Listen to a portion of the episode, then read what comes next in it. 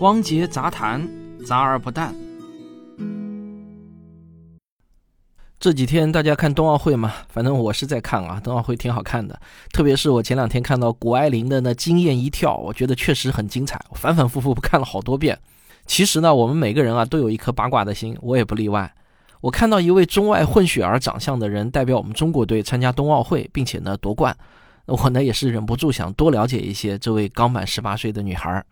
我这一了解不打紧啊，我发现全网都在关注谷爱凌的身世和双重国籍问题。你可能会觉得啊，我一个科普栏目怎么今天要聊起明星八卦了？是不是有点不务正业呢？我想说啊，如果你这么想的话呢，可能是对科普，至少说啊，是对我的科普节目啊了解的还不够。我一直说呢，科普的科实际上包含两个方面，一个是科学知识，第二个呢是科学思维。谷爱凌的身世问题，那肯定不能算是科学知识，对吧？但是从满天飞的各种消息和新闻报道中去分辨哪些是肯定不靠谱的，哪些是可能准确的，哪些又是基本不会错的，哎，这就要用到科学思维了。科学思维啊，实际上是帮助我们找到真相的一种思考方式。这种思考方式啊，可以用在任何领域。我今天呢，就想借着冬奥冠军谷爱凌身世和身份这个热点话题。谈谈我们该如何运用科学思维来分辨消息的真伪。那在正式开始之前，我想先声明一下啊，接下去我要说的内容呢，全部都来自法律允许的，人人都可以很容易查到的公开信息，不会侵犯任何人的隐私。那从二月八号上午开始啊，我就看到微信群里面啊，就不断的有人在说啊，谷爱凌的老爸是谷歌的前五号员工。我不知道你对待这样的消息第一反应是什么？我呢看到以后呢就会本能的追问：哎，你是从哪里看来的？如果说的书面化一点呢，就是：哎，你的信源是什么？有没有可靠的证据？看到一个消息，我们在心里啊，首先应该有一个根据常识的预判，就是对于某个特定的内容，如果有什么样的消息来源，我会认为是可靠准确的。就比如说。谷爱凌的父亲到底是谁？这样的事情啊，假如说啊，有人晒出了一些法律文书啊，比如说公证书、法院的判决文件、医院的出生证明，还有公信力的鉴定书、司法机关的讯问笔录等等，那我大概率就会信了。但是呢，很遗憾啊，我在群里面看到的所有消息都是只有结论，没有可靠信源和可信证据的传言，那我呢，本能的就会不相信。其实啊，只要在网上简单搜索一下，就不难发现。关于谷爱凌父亲是谷歌创始员工的消息的来龙去脉呢，大概是这样的：二月七日，有一个用户在美国著名的 BBS 站 Reddit 上爆料说，Facebook 上有一个叫雷西德尼的谷歌创始员工，把他的头像改成了自己和一个小女孩的合影。然后呢，呃，下面啊就有一堆西德尼的好友留言啊，有人说这个小女孩是谷爱凌啊，其中还有人提到，那不是你家那个女孩吗？现在变成了滑雪名人和跨文化大使。就是这个消息啊，被国内的一些媒体啊，比如说凤凰网啊，不过凤凰网很快就撤稿了，还有重庆的上游新闻到今天还挂着啊，还有香港的 Min News 等啊，这些媒体呢就搬运到了国内，再然后啊，就是在我们的微博、微信中疯传的人尽皆知了。很显然啊，这个消息来源的可靠度是很低的。因为一个人发了个和谷爱凌小时候的合影，那会有各种各样的可能性。这个离证明这个人是谷爱凌的父亲，那真的是还差着十万八千里的。果然啊，没过多长时间，希德尼就自己出来否认了。他在 Facebook 上又发帖说啊，我只是和谷爱凌的母亲谷燕相处过很多年，但那是在谷爱凌出生之后的事情了。希德尼呢，在英文中用了 date 这个词啊，表示他和这个谷燕交往。那在英语里面啊，date 一般指的是男女朋友关系啊，不是简单的朋友关系。那我们再来看看关于谷爱凌母亲谷燕的消息，在网上流传比较广的一篇文章的标题是啊，谷爱凌的母亲才是海淀妈妈的天花板。这篇文章呢，最初是发表在一个微信自媒体公号上的，作者署名呢是向树君。对我来说啊，呃，像这种呃非实名认证的个人公号的文章，本身呢都不是太好的信源。这类文章的内容呢，我们可以作为交叉比对的线索，但是啊，我是不会把它作为可信度高的证据的。比如说，在这篇文章中写古燕女士的信息的时候啊，她是这样写的：古燕本硕毕业于北京大学化学系，后赴美留学，毕业后留在了华尔街。上学时，她是北大短道速滑队队员兼滑雪教练。这一段中的信息相当丰富啊，但是呢，我是不会本能的认为这些信息就一定是真的，因为这篇文章啊，它没有提到这些信息的来源。道理很简单啊，除非作者声明自己是和古叶女士很熟悉的人，否则呢，他不可能天生就知道这些信息，对吧？他一定是从哪里看来的。但是啊，既然是从别的地方看来的，那就完全有可能啊，他看到的消息本身就是以讹传讹的消息。请大家千万不要误会啊，我不是说没有信源的内容就一定是错的，我是呢告诉大家，对于没有信源的内容，你不能本能的就信以为真。假如需要依据这些内容做出重要决策的时候啊，那你就一定要设法去继续的核实这些信息。但是呢，没有信源的内容呢也是有价值的，因为它可以提供线索，帮助我们缩短找到真相的时间。比如说这篇文章中提到，古燕本硕毕业于北京大学化学系，哎，这个就是一个很好的线索了。那我们就可以去北京大学的官网，根据古燕女士的年龄，然后来通过校友名录，通过校友名录来核实嘛。其实啊，只要稍微有点耐心，就不难在北大官网上找到北京大学化学系本科生的所有的校友名录，从一九一零年开始啊，都有详细的记录。在一九八一级的名单中，我就看到了古燕的名字，哎，这就证实了古燕呢就是一九八一年考入北大化学系的。这个校友名录就是非常好的一个信源，它可以让我相信古燕女士就是一九八一年开始在北大读本科的。但注意啊，这里是本科。通过这个信源啊，我还发现原文中说的古燕本硕毕业于北大，这个是有瑕疵的。古燕女士的硕士不太可能是在北大读的，因为各种公开资料啊都说她是一九八五年赴美留学的。那按照常理，在中国啊，四年就要把本科、硕士都念完，这个可能性是微乎其微的。我们读过大学的人都知道，对吧？那正常来说啊，她应该是去美国念的硕士。原文中还提到啊，她上学的时候是北大短道速滑队队员兼滑雪教练。那看到这条信息呢，我也是本能的就存疑的啊。简单查一下就知道，因为按照公开资料啊，中国呢是直到一九八零年才刚刚有短道速滑的省队，而且呢都是在东北啊。呃，而且啊，这个短道速滑呢对场地的要求是比较高的，这个是我的一个知识点啊。像北京大学那么早就能成立短道速滑队。啊，拥有短道速滑的场地，这个我是高度存疑的。另外呢，我又在网上简单搜索了一下，我根本就搜不到关于北京大学短道速滑队或者呢北大短道速滑队的任何消息。搜索结果的指向啊，都是这篇公号文章本身而已。所以啊，看到这里啊，我自己的判断是，这篇文章虽然流量挺高的，但是呢质量却不高。作者呢可能是为了抓热点、追求速度，放弃了对信息准确性的追求。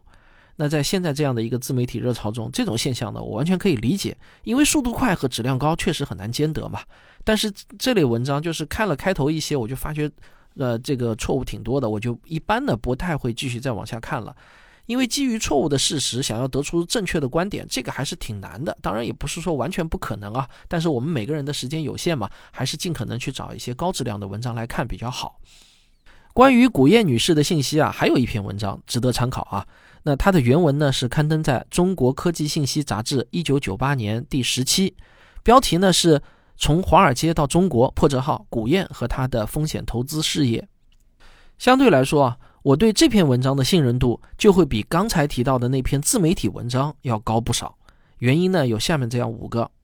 第一呢，这篇文章啊是一篇正式出版的期刊杂志上刊登的文章；第二，文章作者呢是有名有姓的期刊记者。第三，他发表的时间呢是一九九八年，哎，那个年代啊还没有出现自媒体呢，发表文章的门槛是比较高的，记者啊基本上都是受过专业训练的新闻工作者。第四，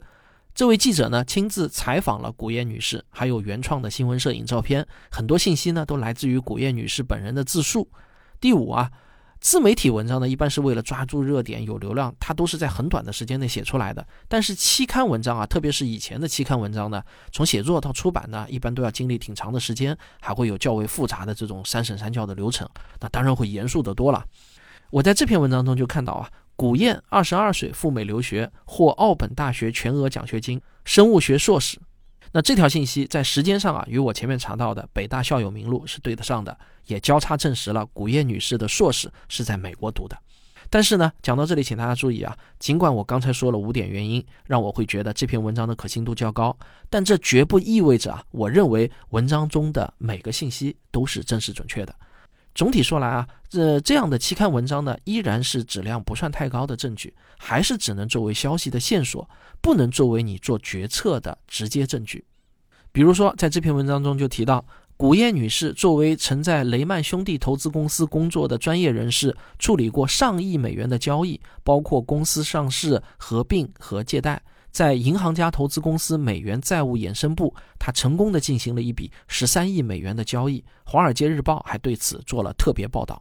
好，假如这条信息对我们很重要，因为要影响我们某个决策的话啊，那么我在没有看到《华尔街日报》的原文之前，是不会直接相信的。我一定会设法去找到《华尔街日报》的原文。哎，这个叫一手信源啊，要找到了一手信源，我才能相信。那美国呢，有一个非常专业的报纸新闻检索网站。它的网址呢就是三 w 点儿 newspapers.com 啊，那这个网站呢基本上收录了美国所有知名报纸的历史文章。华尔街日报是一份知名的报纸啊，上世纪九十年代也不算太久远。如果真的有这样的报道，理论上是应该能够找得到的。但遗憾的是啊，我用古燕的中文名字的各种英文拼法，再加上华尔街日报啊作为关键词，时间呢限定在一九八五年到一九九八年。但是呢，很遗憾我没有找到任何报道，一篇都没有啊。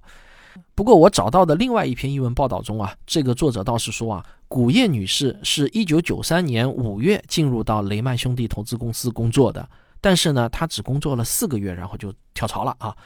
当然啊，说实话，这些报道呢也不是什么特别高质量的信源，但是呢，却可以作为我们交叉比对的线索。不过啊，我想说，谷爱凌的母亲古燕女士肯定是一位成功人士，这一点呢倒是有可靠信源的。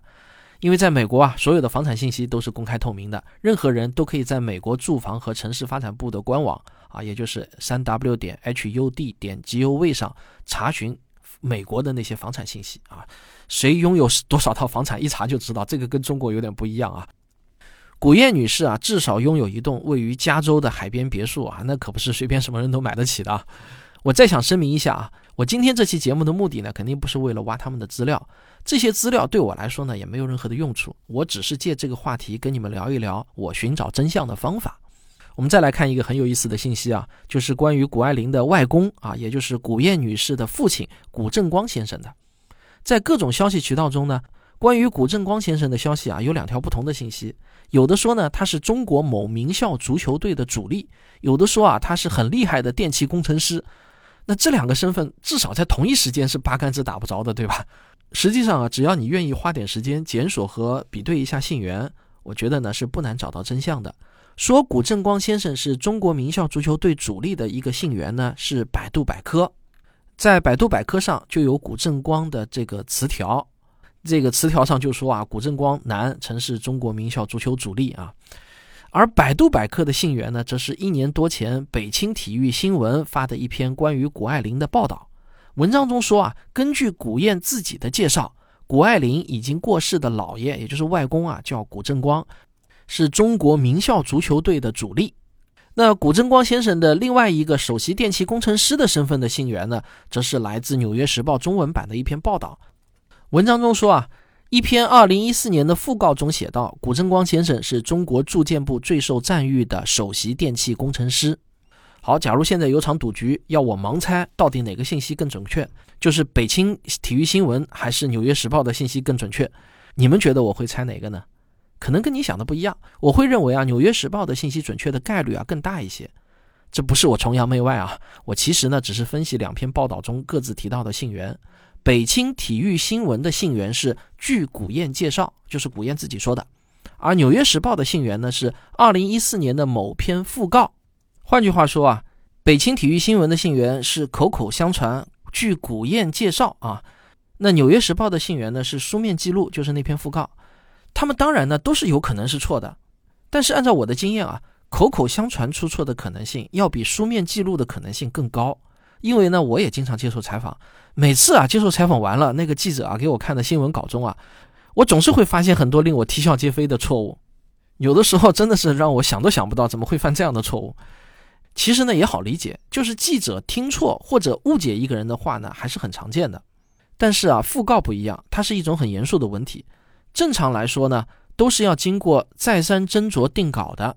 如果我得不到其他信息，只能盲猜的话。根据他们的信源啊，北京体育新闻如果要出错，那它的可能性就是记者误会了、听错了，或者他自己理解错了；而纽约时报出错的可能性呢，则是搞错了讣告，也就是张冠李戴了，对吧？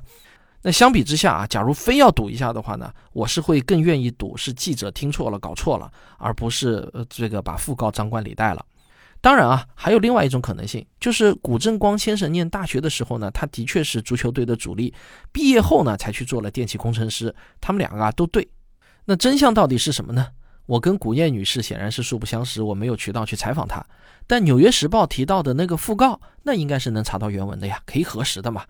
有了二零一四古正光讣告电气工程师这些关键词，要检索到那篇讣告并不是很难的，很快我就找到了讣告的原文。通过讣告中基本信息的交叉比对，很容易核实这篇讣告啊，确实是古燕女士的父亲古正光先生的讣告。他是二零一四年在旧金山不幸病逝的。呃，在这篇讣告中就确实提到了古正光先生啊，是中国住建部最受赞誉的首席电气工程师。那这个信息我觉得错不了。我认为书面讣告啊，可以看成是一个质量非常好的信源。有趣的是啊，我在讣告中还发现了另外一条有趣的信息。讣告中提到啊，在古正光先生七十五岁高龄的时候，还参加了大学足球队，他还开始学习滑雪、打高尔夫球。所以呢，我觉得关于古正光先生与足球的真相啊，可能是下面这样两个啊，我猜的啊。第一，就是古燕女士向记者介绍自己的父亲的时候啊，很自豪地说啊，说我老爸在美国啊，嗯，这个某名校足球队踢球呢。然后北青的记者呢就误以为啊，他老爸是在中国某名校足球队踢主力啊。这个在现实生活中这样的记者或者犯这样的错误其实并不罕见的，我觉得是可以理解的。那第二种可能性呢，就是古正光先生年轻的时候啊，他确实在大学中呢是打足球主力的，但是呢，那显然也应该是很久远很久远的事情了，与现在的谷爱凌呢肯定是八竿子也打不着了。不过呢，这个检索到这里啊，我的好奇呢也就打住了，因为我也无意去寻找更多关于他们的家事儿啊。至于真相到底是怎样的，其实呢我也并不是很关心。最后呢，我还想再说一说美国的移民和国籍法。根据该法律啊，一个美国公民放弃国籍的程序呢是这样的，非常简单。因为在法律里头有明确的法律条文啊，条文中是这样说的：只需要本人注意啊，必须是本人亲自在美国大使馆或者领事馆的外交官面前啊，签署一份放弃美国国籍的誓言就可以了，就是这么简单，签一份文件你就放弃美国国籍了，没有什么其他的这种手续啊。那如果这个文件生效以后呢？假如谷爱凌要在美国纳税的话，那么在美国税务局的公开信息，就是每个季度的季刊中啊，是可以查到他作为外国人的纳税记录的啊。当然，如果他不纳税的话，也是没有的。但不纳税的可能性是不大的，因为即便你是不是美国公民，你拿的是美国绿卡，只要生活在美国，你就需要向这个税务局纳税申报的啊。当然，这个话题我也不是很感兴趣，我也不想多聊。今天这期节目呢，我其实只是想借着谷爱凌的热点啊，跟大家聊一聊科学思维中非常重要的一个概念，也就是信源和信源等级。科普的科啊，不仅仅是指科学知识，还指的是科学思维。科学知识可以满足我们的好奇心，指导我们的吃穿住行衣；而科学思维啊，则可以帮助我们寻找真相。这个真相可不仅仅是与科学相关的真相啊，其实呢，是与一切有关的真相。每一个看似简单结论的背后啊，其实都并不那么简单。我祝大家找真相快乐。好，这就是本期的汪杰杂谈，我们下期再见。我的新书《文明的火种》，人人都可以像科学家一样思考，已经在各大网络书店全面上市了。这是我过去几年中所有阐述科学精神和科学思维的文章精选集。有些话，如果你自己无法开口对亲朋好友说，就可以赠送我这本书，你懂的。